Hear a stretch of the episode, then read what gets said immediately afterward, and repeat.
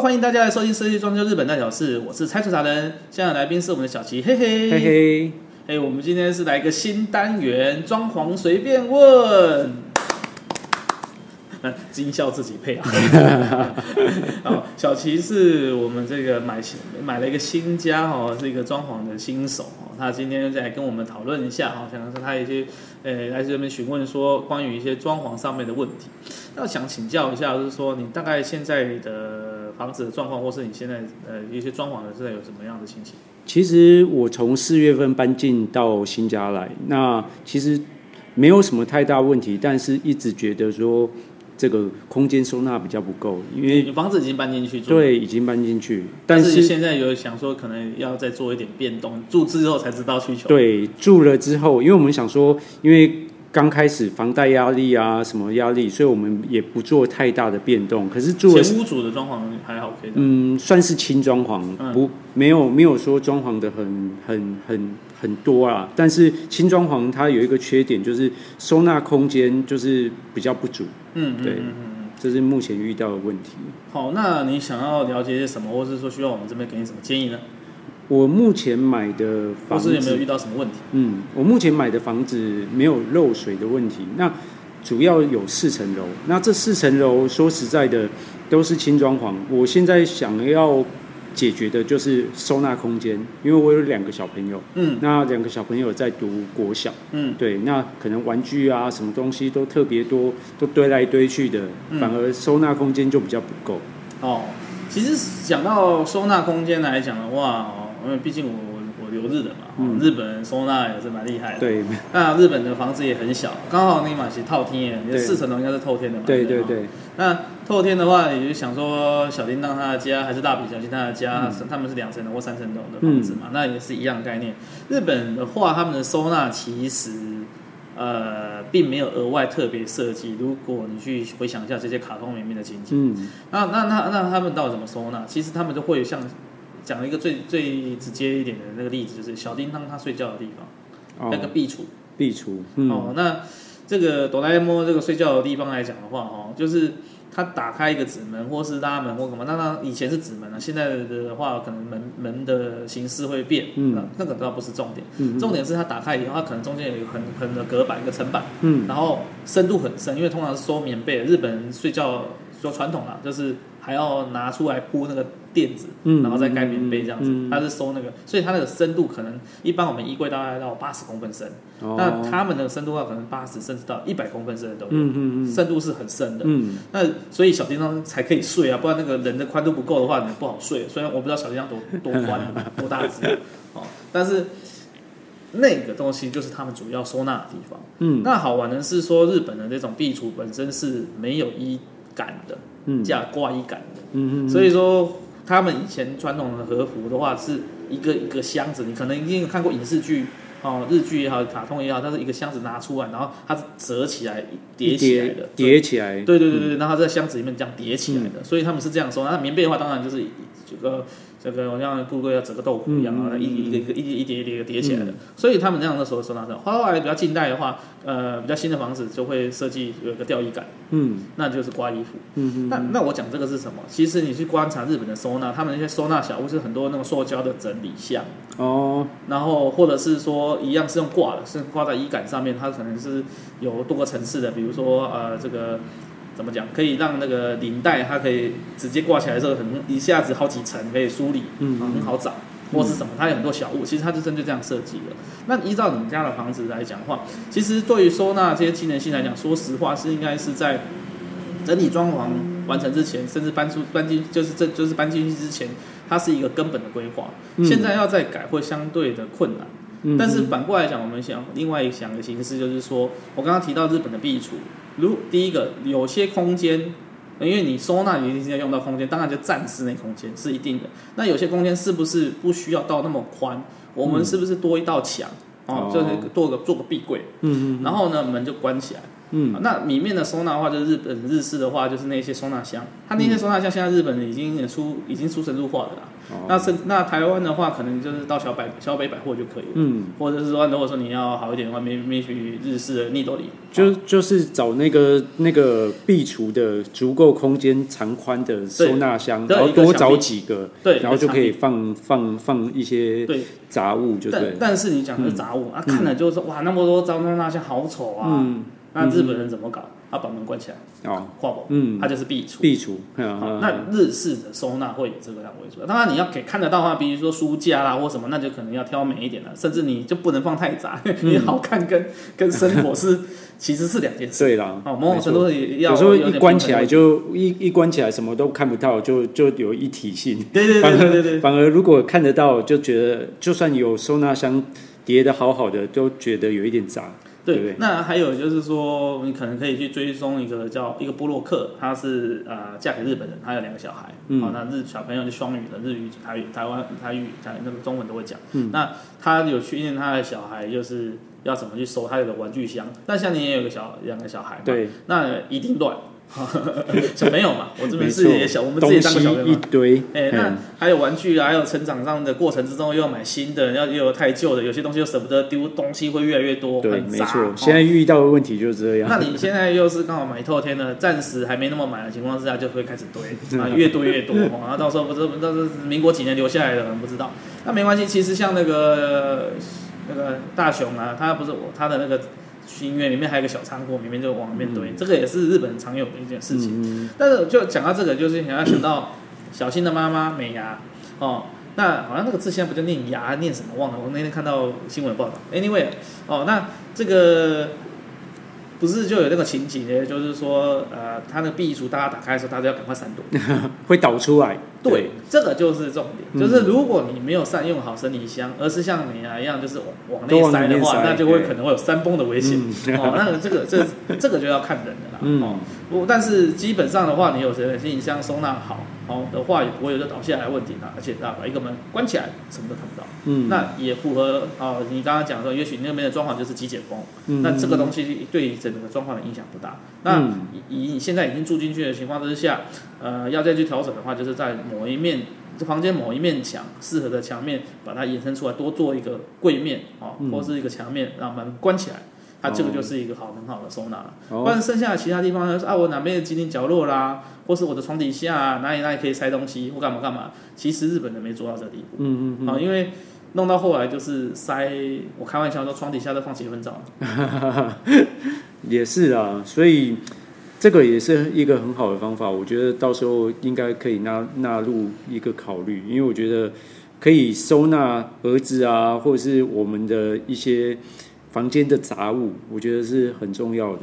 断舍离啦，其实你讲轻装潢、轻装潢哈，呃，日本像之前那个大前大前研一讲的，就是无欲社会、低欲社会，就是现在最近中国人在讲啊，说躺平，其实是一样的概念，就是哦，我不想努力了啊。对，台湾讲说哎呦，不想努力，一样，就是。就是随便的啦，反正我再怎么努力也赚不到那么多，干什么的？所以当这样的情况之下，反而他的需求，比如说哦，要买一个豪车，我要买一个好棒的房子，我或者是我好好好不容易抽到头期款，我买个房子，我要怎么装潢？嗯，那个做梦的人越来越少。那台湾现在还是还 OK，还是会有很多的想法。可是在于日本哦，甚至后现在中国好像慢慢也是开始了。那这个随便。就简单就好，他不会想说我们今天还要做个踢脚板，我们还要天花板定个间接照明，还要做个刷帮，啊做个什么装饰，嗯，还要什么什么叉叉风，没有。其实你看日式的话就是简约风，嗯，哦，那它什么都没有，它墙面也是白的，然后这种木头色，嗯，哦，还额外的什么灯光啊都没有。但是就是简简单单，那的机能收纳就像刚刚讲，它本来他们日式就是会有那种壁橱，有那种也有那种习惯，嗯、所以它就一个盒子一个盒子的部分这样。那在台湾的话，就可能说，哎，我们做那个呃木地板，可能有一间合适，然后做空层，那在我们下面那个呃那个高高起来的地方，我们下面就要收纳。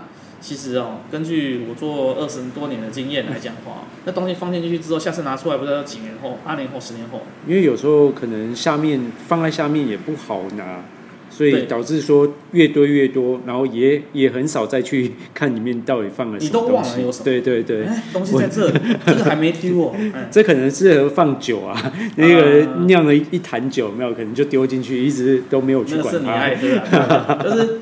有点变成时装胶囊的概念，就放进去之后，然后 N 年后，啊，原来这个东西还在啊，原来这个东西在这里，啊、好怀念这样子。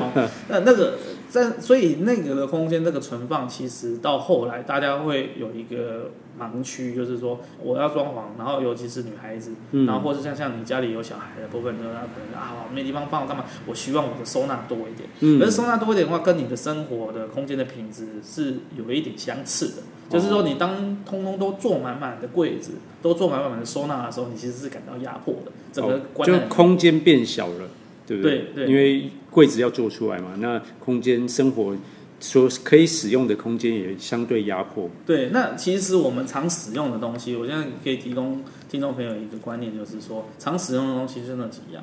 那我们就要开始分分分级了。那断舍离的话，当然离的话就是不要该丢的丢那一回事。那我们先不讲那一段。呃，当然搬家之前，这个刚好就是一个很好整理的机会，这是一件事。但是有一些东西是常用的，比如说好电视遥控器，嗯，哦哦啊，手机充电线啊，超级常用的。那这该要在附近的小盒子、小抽屉，哦，我随手拿得到，因为而且这些东西通常不会很大，也不会说很占空间。那这个东西我们可能在。啊、呃，空间规划设计的时候可以留一些这样子的收纳的地方。嗯嗯。那但是很多东西其实啊，不不是那么常用。嗯。然后甚至只是存存存档留茶，保命三十年那样。也是啊。这这对那个东西来讲的话，就不是说你需要到每一个房间都要有这么大的这么多的收纳空间，嗯、你可能就会集中到某一个地方去，比如说。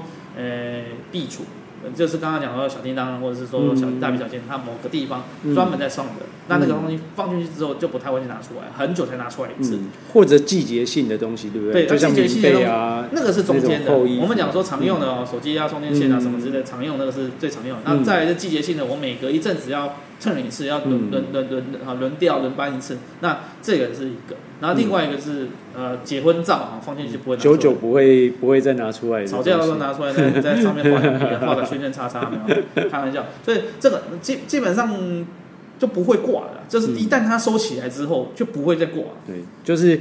丢也没办法丢，但是会被骂死，但是不会用到，对不对？你想什么？你结婚了吗？你跟什么？你丢结婚照 也是啊，不能丢嘛，就很尴尬。就是不能丢，然后但是也只能放着。很很多人就是说结婚就不要，到时候不是说要送你一个大结婚照什么？你大家都很多人在这这，大家都在那个 FB 或者一些社团讨论的时候，不要那个超赞地方，很多人都这么讲。可是可是会听劝的人很少，因为。当下就觉得说，我要结婚了，对，然后我好漂亮，我就是一个 一个一个一个什么的纪念性还是什么的。但是到后来的时候，就觉得那个慢慢那个价值也不能讲价值啊，就是那个重要性或是那个感觉开始淡的时候，那个那个那个新婚啊，或是那个兴奋感开始淡的时候，那个东西就很定。那个那个东西的重要性就就只有结婚当天了。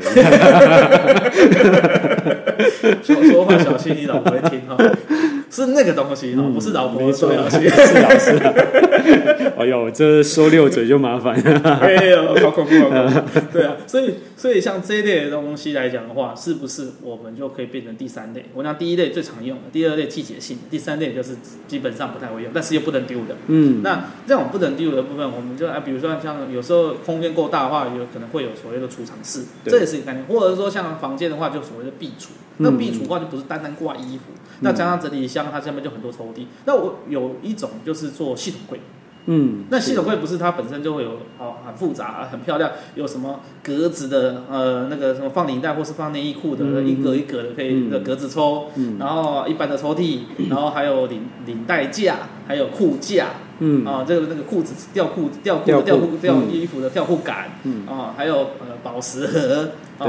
啊，这个领夹什么东西的有没有的？做做成最大的收纳啊，对对，那我们系统会这样看，嗯。啊，不过这系统我这样这样讲下去，系统要厂商可能可能 K 我，但是没关系，这不是也不是说反他们，我就说我们讲日式的概念，在你在日本很少很难得在他们的一般居家，我讲特殊的我不讲，一般日本人的居家里面都看不到这些东西，嗯嗯，为什么？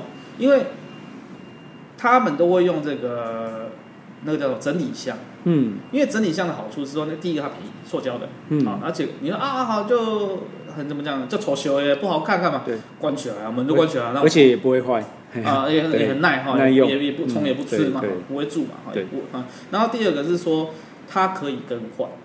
就是我今天有需求，我就要换大一点箱子，你有得换，嗯、或者说我今天呃这个男男主人出差了，或者是我们移到别的地方去，或者小孩子大了，就是那个这边用不到，啊，你那么多你带的空间我干嘛？我可以换成，比如说换成别人住的时候，调整方便。对，依照住的人的需求，嗯、还可以再去调整那个收纳的那些格子。但是如果你用系统会做，或是用木工去做，你就钉死了。嗯。你那里面的机能性就没办法再换。也是哦。所以它就是一个大空间，然后加上一个吊椅杆。那这个也是我最近在台湾在主要在推行，然后的设计理念，还有现在在在做一些案子的时候，也慢慢很多人开始接受这件事情。但是有一个大缺点，就是刚刚讲的，如果你像美牙一样的话，你会很蛮烦恼的。就把这一个元素纳在我们的收纳的理念里面。哦，所以说这个部分来讲的话，我们就是可以。要考稍微考虑一下真正的需求在哪里，然后以及未来变化需求在哪里。OK，那我们这边休息一下，等一下回来讲。Hello，欢迎回到我们设计装修日本大小事，我是蔡志来，现在来宾是我的小七，嘿嘿嘿嘿。哎、欸，这是我们新单元装潢随便问。哦，那刚刚有提到说，呃，这个房子的收纳的部分，嗯，哦，那。真的收纳不是想象中说柜子多、抽屉多就好，嗯，你要想到你的居住的品质和空间的感觉，不然压迫满满都是柜子，当然都很好收啊。可是你感觉好像你自己也关在盒子里面，还没死啊，装箱啊，好像是这种概念哦，对不对？你就把自己装箱啊，那是死人才做的事情啊，装在盒子里面，对不对？也是，嗯，对，所以但是你不要把自己家弄，当然还是有开窗干嘛，但是你但是你四面满满都是坐满柜子哦，那个是没有所谓的空间感。嗯嗯嗯。那当然也可以简约风，可是做满的，那你你只会造成你留大一堆早就该丢的东西。也是。好，那你像结婚照不不能丢那个例外，但是很多东西可能早就可以丢了。嗯，这样子你听听完拆主达人这样讲，其实我我觉得我们第一步可以做的，应该就是说把这个这个使用的东西分成，就是常会用，然后。每季会用，再来不会用的。对，嗯，这个概念我可以带回去给，尤其是小朋友 去去去去思考一下。小朋友都不知道训练就对了。他有一些东西，他他有一些玩具是常常长久不会用，但是他也摆在那里。他舍不得丢啊。对，他舍不得丢，那不如拿个收纳箱把它收起来。对，对，这样感觉会好很多。你直接给他丢掉，他要跟你闹好几天。他可能不跟你讲话好几天。对啊，会啊，会啊，会啊。所以，所以说这个东西就是我们讲说，比起断舍离来讲的话，嗯、你把它分成使那个使用频率来做分类，你就会更好去分类你的收纳性质。这是一个很好的方法。对，那你如果说知道这一些频率之后，你就可以决定说它摆放东西的远近，一个是随手要拿得到，嗯，一个是我要整理的时候，呃，就是要换季的时候，我再一次拿。嗯、那另外就是，哎，管它，反正哪个角落放就好了。到也是，对对对。那这这收纳理念是非常不错。对，那这个是一个收纳问题。那如果那这部分的话，其他的你的装潢部分，除了你这个收纳需求部分来讲吧，还有什么？啊，对，我还有遇到一个问题，就是哦，这个我的房子是属于边间最旁边的一间，嗯嗯、那前屋主他用的这个装装算是装潢的材料都不错，所以他所有的窗他都是用气密窗，隔音性也不错，对，隔音性也不错。那那再加上。这个冬天的时候，其实气密窗它有一个好处，就是不会这么冷，就是尤其家家屋内不会这么对保温的一个概念。但是遇到一个非常大的问题，就是说这个气密窗常因为我是边间，所以旁边这个空旷的地方受风面，尤其是冬天那风很大的时候，我会发现我的玻璃会起雾。然后有内侧冷凝水，对对，尤其是里面，然后会有冷凝水，然后开始流流下来，嗯、喝可乐在冒汗，对对对，也造成那严重到造成连那个窗台、窗台，然后还有墙壁都会湿，嗯、对，所以这是蛮蛮困扰我的一件事，不知道有没有什么方法？这个分两个部分，第一件事情是说，呃，你有没有发现说，比如说便利商店或是超市的冰箱？嗯，也很冷，可是外面为为什么外面它的外侧没有流汗？诶，好像是诶。哦啊，它湿度不够嘛，也不会啊。它主要是因为它的那个呃玻璃门哦，他们的那个那些冰箱门是双层玻璃，中间可能抽真空或是在另外灌其他的空那个氮气什么的。嗯，那它会有隔温层。那我们的保那个什么呃那个叫什么隔音窗有没有？那个气密窗，嗯，其实也有一种更高级的。它是有类似像玻那个那个双层柜的，对，嗯，哦，这是一件事情。哦，好，这未来啊，你在卖赚更多钱、卖更大的地方的时候，你可以考虑这件事情。那是高级品，那当然是贵了哈。嗯，那你现在都已经有了，那不叫你现在去换那个气密窗，有点不实际，太多钱嘛，嗯，而且很麻烦。那第二个部分的话，呃，就是拉窗帘。拉窗帘啊，或者是有一种帘叫风情帘。它也是有气密隔离隔热性的，哦，那有叫风琴帘，或者是叫做呃蜂巢帘，它中间它是有点类似百叶帘的一样，但是它中间是有一个空气层的。哦，那大家可以 Google 一下风琴帘或者是蜂巢帘，嗯，哦，这个是两个是同一个东西，只是叫法不一样。嗯，好，那个东西可以考虑，它有一定的隔温性。嗯，那我什么叫拉？那拉窗帘讨厌的地方是你就。关关注的话就遮住视野或干嘛，就或者亮度干嘛，不不不是很好哦，采光什么的。但是蜂巢帘的话，它也可以让你采光，但是它还有它的隔温性，好，这个是可以避免。那刚刚我们也知道说这个空气冷凝嘛，就跟可乐杯子一样会有流水什么的。当然还有第三个就是降降低室内的湿度，那可能要除湿。嗯，那你最经济然后最立即见效的方法的话，就是改装窗帘，嗯然后这个只能这样做。哦，就是不要让室内温度，然后马上是附着在这个玻璃上面，造成冷凝的问题吗？对，因为它冷凝一定是热空气接触，呃，热且有水分湿湿的潮湿接触到冰冷的表面之后，就冷凝水。对，我们就看可乐杯子的表面的那个那外外面就知道就是如此。哦，那只要我们的温暖潮湿的空气不太会接触它到。玻璃的时候，对窗户的时候，它就比较不会有冷凝。那就两个，一就是不让它接触，第二就是不要让它湿。嗯，那它就算接触，它也没有水可以凝结。哦。但是二第二个不太建议的原因，是因为要到完全不结凝结，你可能有点太干。嗯。就是人也要生活，我们要一定的舒适的湿度才会比较好好那个是那个。所以装窗帘其实哦，这样这样我懂。窗帘要拉起来。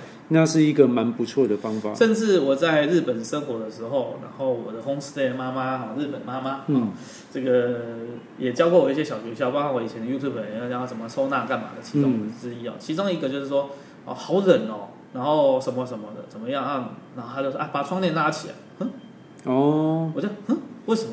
那你们不知道吗？保温啊，我不是暖房或不是在拆墙，不是啊，冷冷的时候要把窗帘拉起来。哦。哦，这样这样我懂。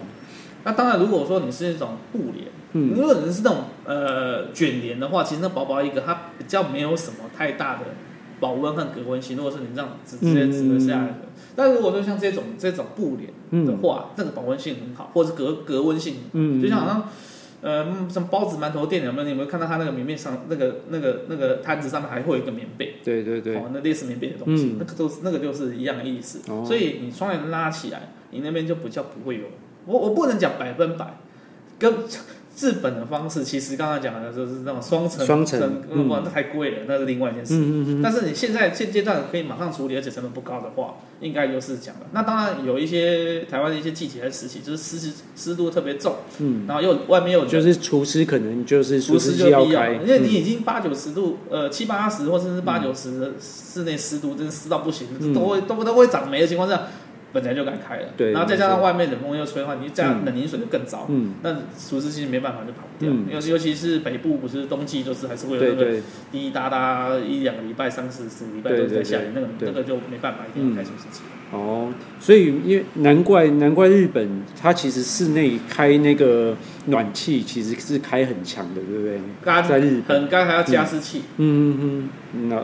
难怪会有拉窗帘这个这个这个动作啊。对，呃，嗯、我们不知道，因为我我甚至我有那个中国的同学，留一样留学生，嗯、然后我看我反应说我不知道，说嗯，不是吗？他北方的，其实我也不知道，我觉得知道的很少，嗯，但是那个中国留学生他知道，他觉得说你们问，他也是一个态度是你怎么不知道？那那我后来了解说他是北方人，可能是因为我们生活的环境不一样，我们不够冷，对对对，我们不够冷，我们不够冷，他们拉窗能保温这种概念是没有。嗯嗯。那我像我还有瑞典同学，他也是，嗯，不是很正常的事情吗？哦，反正我们比较偏温暖的国家，什么泰国啦，嗯、或者是这个越南，或者是这个马来西亚的同学。这也是一个呃拉窗帘，就有头上很多问号。对对对，就就你看到说呃北北国或者那种寒冷国家跟比较温暖的那热热一点的国家的那个生活概念是不同。哦。那这个东西后来凝结水这个事情，我以前也遇过，我就对这个事情也特别去做研究。那把窗帘拉起来会好很多很多。OK，那这样子我到时候再去看看。你你刚才是说哪一种窗窗帘？就是蜂巢帘，哦，蜂巢帘。呃，它侧面看起来有点六角形，嗯，看起来像蜂巢一样。那它也像那个手风琴一样，所以它这样，它收上去的时候，它就会这样这样折叠起来这样子。哦那有点像风手风琴，叫风琴帘或是蜂巢帘，虽然两个风是不一样的。哦，这样我了解了。你要通过一下，那个成本也不没有多少，看你几窗，或者是说你也不用全部换，就是针对你你刚才讲说受风面那那个窗户去做处理就好了。嗯嗯嗯。哦，或那更。更还有一个方式，当然这个是如果你的窗户的那个窗台的深度纵深够的话，还有一个人就是说明面再装上窗，嗯，就是你知道你们窗再装上它，那个就就是治本。哦，啊，因为你拆掉别的窗，原本的窗在就是有点浪费，然后成本也高，嗯，但是你预算更高一点，哦，或者后面只有赚钱多一点，那也不想要在那么大工程的情况之下，就是室内再多装层窗，第一个也是搞呃隔音性更好，嗯，就是两层的嘛，嗯，啊，第二个就是说这个再怎么样都不会有冷凝血，嗯，哦，那这样子这样倒是真真的是一个好方法，我到时候先去先去试试看蜂巢帘，搞不好就就已经可以解决掉我问题了。蜂巢帘买的时候，你当然你要看一下你窗户的状况哦，那你通常窗户都是会比。不，那个窗帘的部分都要比窗户再再最大一点，才有办法遮光什么的。嗯、那你又要加上你要隔温的部分来讲的话，嗯、所以你那个宽幅够不够摆得下？因为有时候是直角的地方，那、嗯、窗户窗户就在这最边边，那你这一侧可能就有点顶不到到底。嗯、那有可能还是会有一点空气进去，嗯、但是比你什么都没有来讲的话，就是不会理解到那么严重。哦，这样我。至少至少你可能要一个小时、两个小时就要换一次模糊，那等一下，嗯、那你可能就可能一天再换一次就好。哦，那差很多，那就差很多了。因为因为没有直接接触，你可能其实可乐也一样啊。你如果你今天把它包，就是你你杯子的杯子，你外面把它穿一个衣服，包个棉被，嗯、你你会发觉它不会湿。哦，了解，这是一个好方法。那我到时候去挑蜂巢帘的时候，就是。你刚才提醒的那一种小技巧，要先量好尺寸嘛，对不对？啊、对，然后边边角角会不会卡到啊？这些问题。它是算裁的啦，三十公分乘三十公分是一裁。嗯。那你看，就说比如说你九百乘六百，那就是然后再除以三十乘三，十等于是九百嘛。嗯。就是九百乘六百除九百等于六六六十。六十。对，那你就看啊，这是六十裁，那一裁多少钱？那有不同等级的。嗯，嗯。那它那个冲茶帘有的是呃有什么半遮光、全遮光，嗯、那有的是。呃，怎么样？一层这样一一条线，这样一个宽度，嗯、一小宽度是遮光，一个宽度是不遮光，它就是哦，它就有间接的。那有很多种造型，嗯、就配合一下你家的氛围装潢或者我们看找喜欢的。嗯、当然，这种东西应该是老婆才决定。没错，你就是负责出钱的。我我负责掏掏腰包，他负责来选择，对不对？对对对，他开他看得开心，对对对，我们才可以安安安心。对，嗯，因为毕竟他也比较。只要他开心，我们就就不会那么多的杂七杂八的事情。对，就 好。这个安太岁哦，一回事啊，还是安太座是更重要。对，我们这边休息一下，等一下回来讲。Hello，欢迎回到我们设计中的日本老师，我是拆除达人，现在来宾是我们的小齐，嘿嘿嘿嘿。哎，我们这个是我们的新单元哦，装潢随便问。那刚刚有提到是说，哎，这个居家的收纳哦，如果说。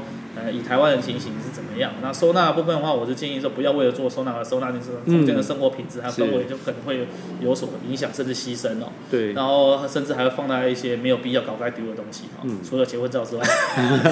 啊，另外一方面就是说，啊，可能有一些受风面或是有潮湿的状况，窗户会结露的问题啊，可以用那种蜂巢帘、窗帘，或者说当然预算够的话，是做拽拽装那种双层的啊隔温的这种玻璃，就像那个。超商的那个冰柜的那个饮料柜的那个玻璃门一样，它也不会介入。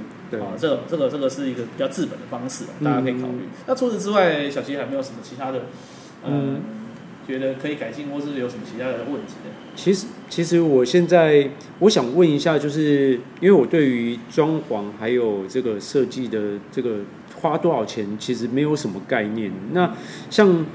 这个设计可能也要设计费，然后装潢它也要实际的这个支支出装潢的费用。那大大概我们现在像我们这种刚买房子，嗯，预算有限，我们应该如何去针对这个方面去做考量？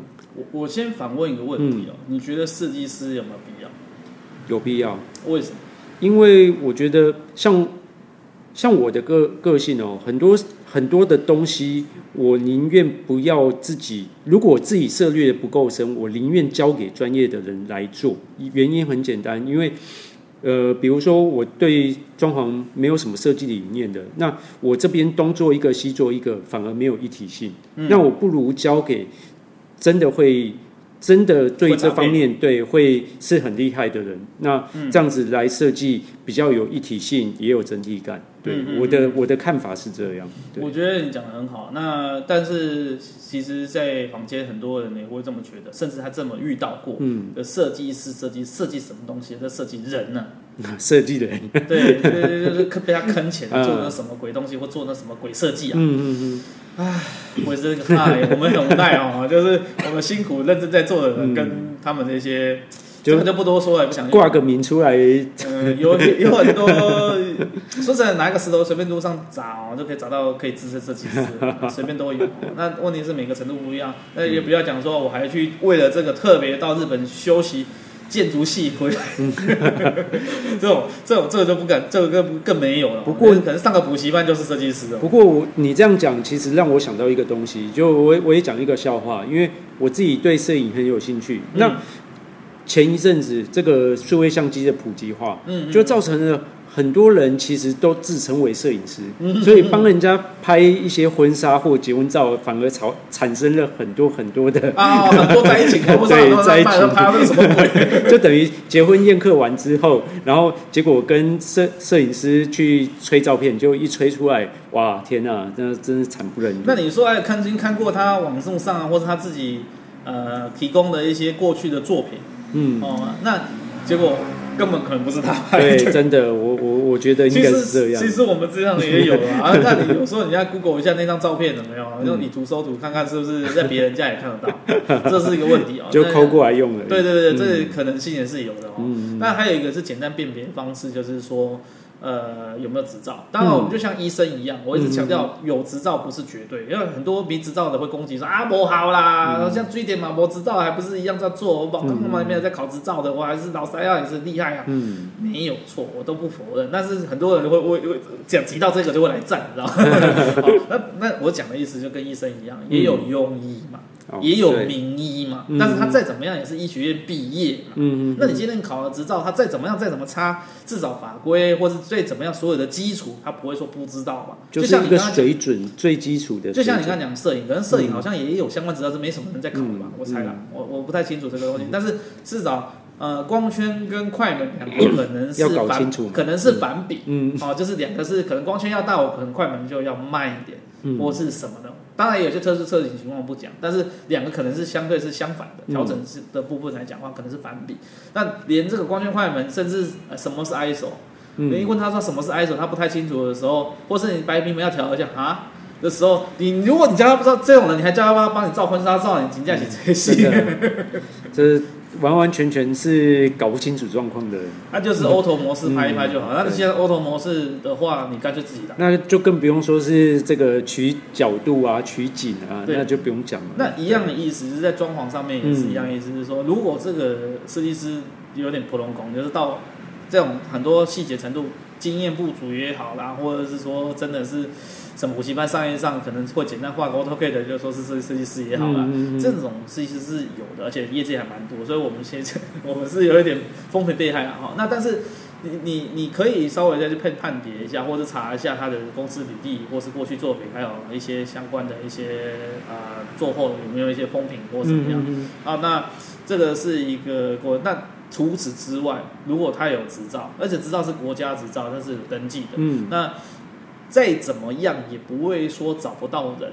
我所谓找不到人之后，你可以告他了，嗯，因为很很多时候人找个把刚，哎也是啊，我我亲我叔叔认识的，或是被被被被卖菜介绍的，嗯，然后回过头来一只手机，啊，知道他姓陈，嗯，啊，陈某某下面的名字还不知道，嗯嗯，哦，然后然后就没有然后了，他人就不见了，嗯，啊，你搞那个手机你也找不到他，你要告他，你还不知道他全名，嗯，找你要报案，你还不知道从哪里找起。我讲最糟的就是真的乱七八糟，嗯，然后他有执照。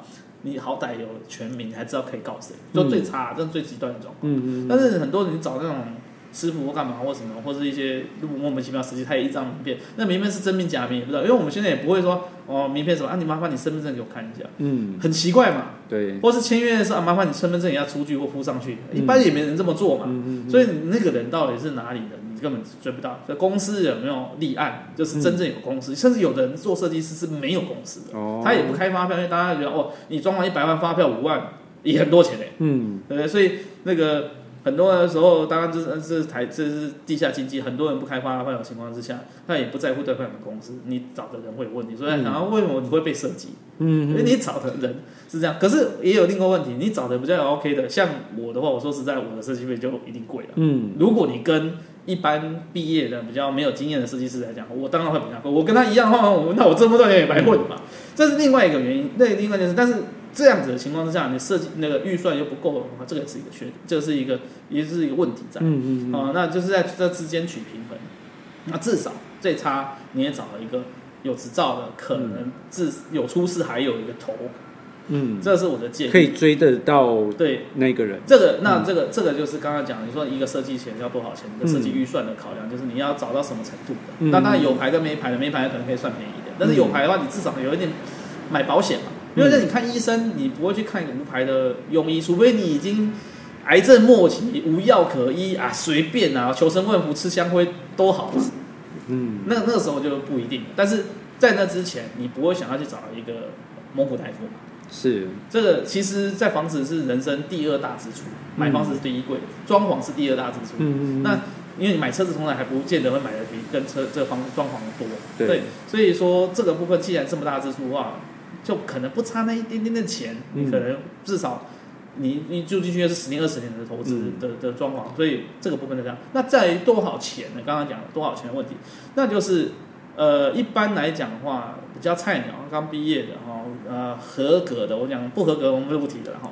合格一般的行情大概两千五到三千块钱一平。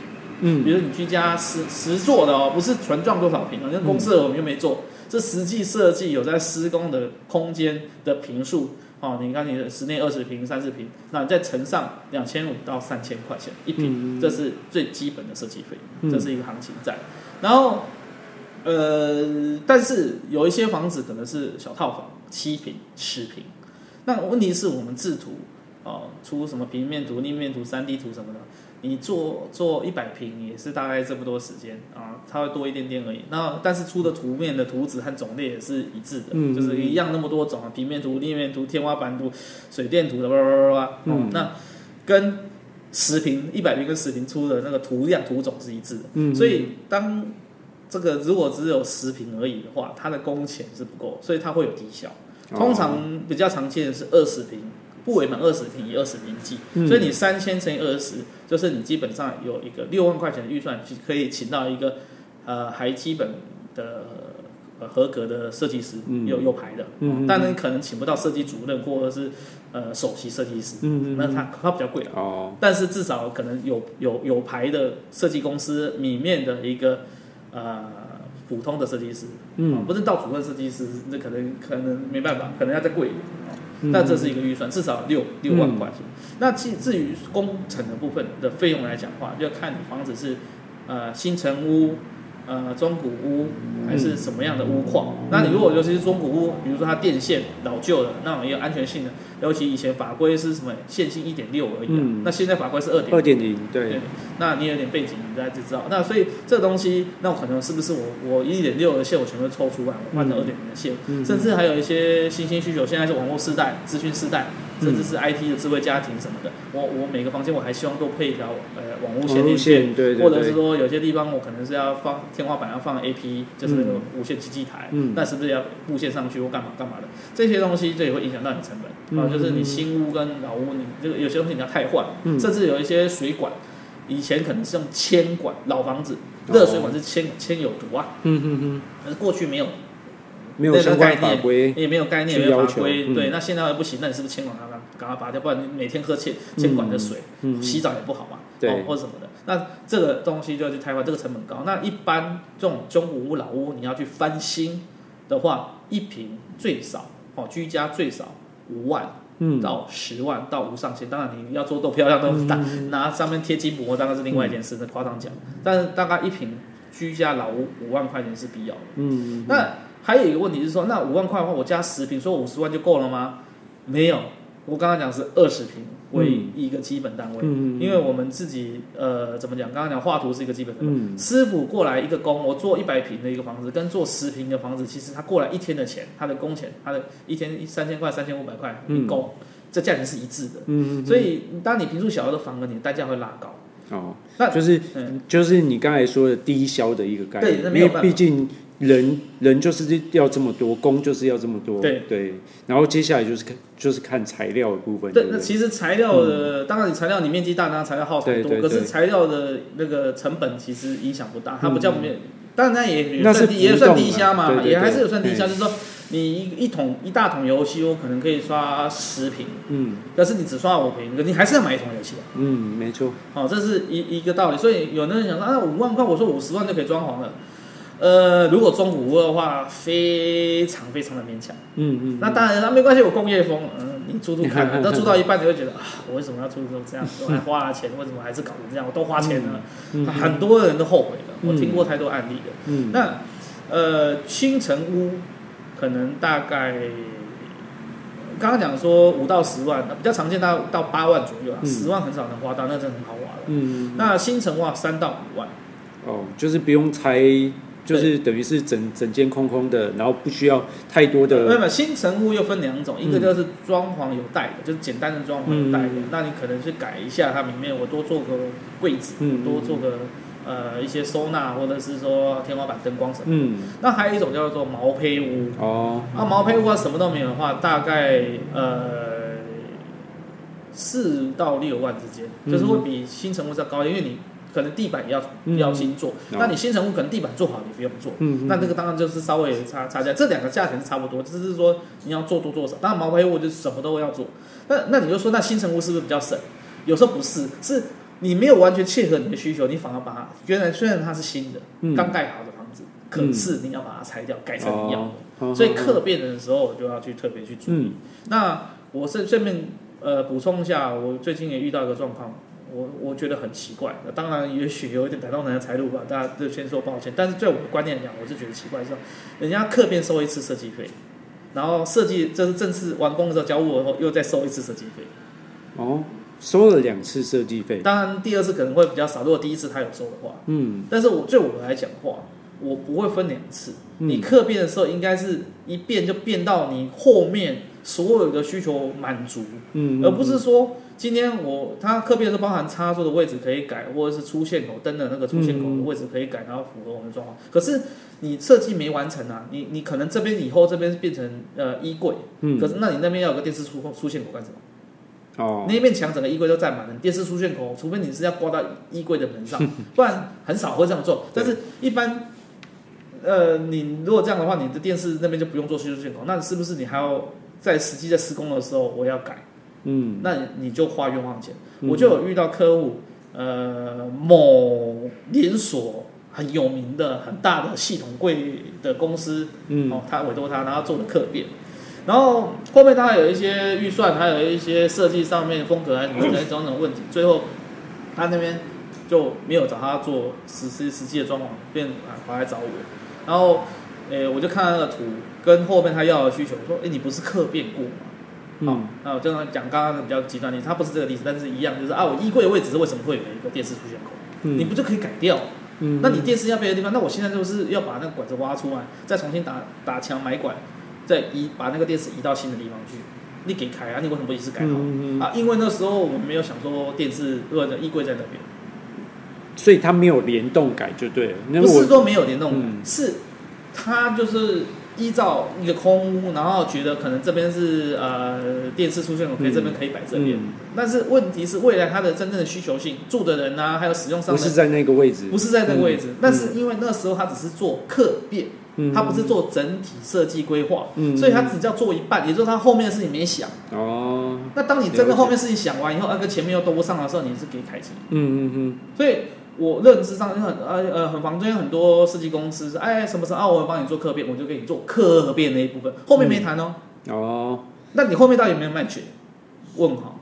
嗯、那而且第二段的时候，我后面是不是还有更详细的图面，还有很多甚至出三 D 图，因为客变是没出三 D 图嘛。嗯。因为也不需要。嗯。好吧，那那他啊这样比较便宜，也许刚刚讲说六万块，那我这边客变我给你三万就好。嗯。那可是你那个后面在做。做的时候，呃，然后你测变完找找是找我，我帮你测变完，身边那个我帮你出图测变都给你了嘛，我是收三万。后面你再找我做设计的话，我再说收三万，或者再打个折，我只收五万。假设一期一坪三千块嘛，嗯、然后低价二十平这样子啊，那我只收五万，便宜便宜你一万块，因为你继续找我，然后我就把继续把后面的图面完成，那 OK。可是常常会有问题，就刚刚讲的，你前面刻片跟他后面，因为你根本没有跟他讨论到那么细，他真正的需求到哪里不知道的情况之下，你的位置。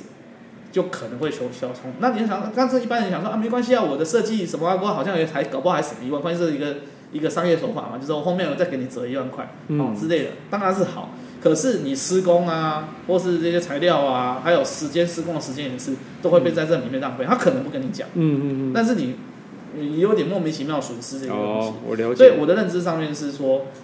不是只有客变，就不应该说啊，我们要客变，我找设计师不对，你是找设计师整体规划完，然后叫客变被 match 你。嗯，一要客变之前，你你呃，他一定有时间，可是客变有一个期限。嗯，那你设计来不及来不及是一回事，所以你买预售屋买下去之后，客变之前你应该整体规划设计就要做完，那客变再去 match 你的主设计图，而不是你客变一次，然后再一次你做两次工，而且这工期又拉长了，而且还对不上。对，大家都很希望可以赶快把东西弄好，然后反而这个这个分了两次来做，工期也拉长，然后浪费了一些时间。浪费时间算了，然后要多花钱，然后还。嗯甚至还有些东西还改不过来，不漂亮，因为一次弄完它就很漂亮。那你有些东西你在打钱买管或干嘛的时候，有时候你线还不见得配得过去，可能被水管挡住啦，或者是被哪些地方的你的需求，比如做个柜子干嘛的，嗯，那个那个通道啊等等的，会有一些限制，也没有办法完全 match 你。那你当时客变的意义就没了，你等于是买一个现成的，然后再来改。嗯，那你客变干嘛？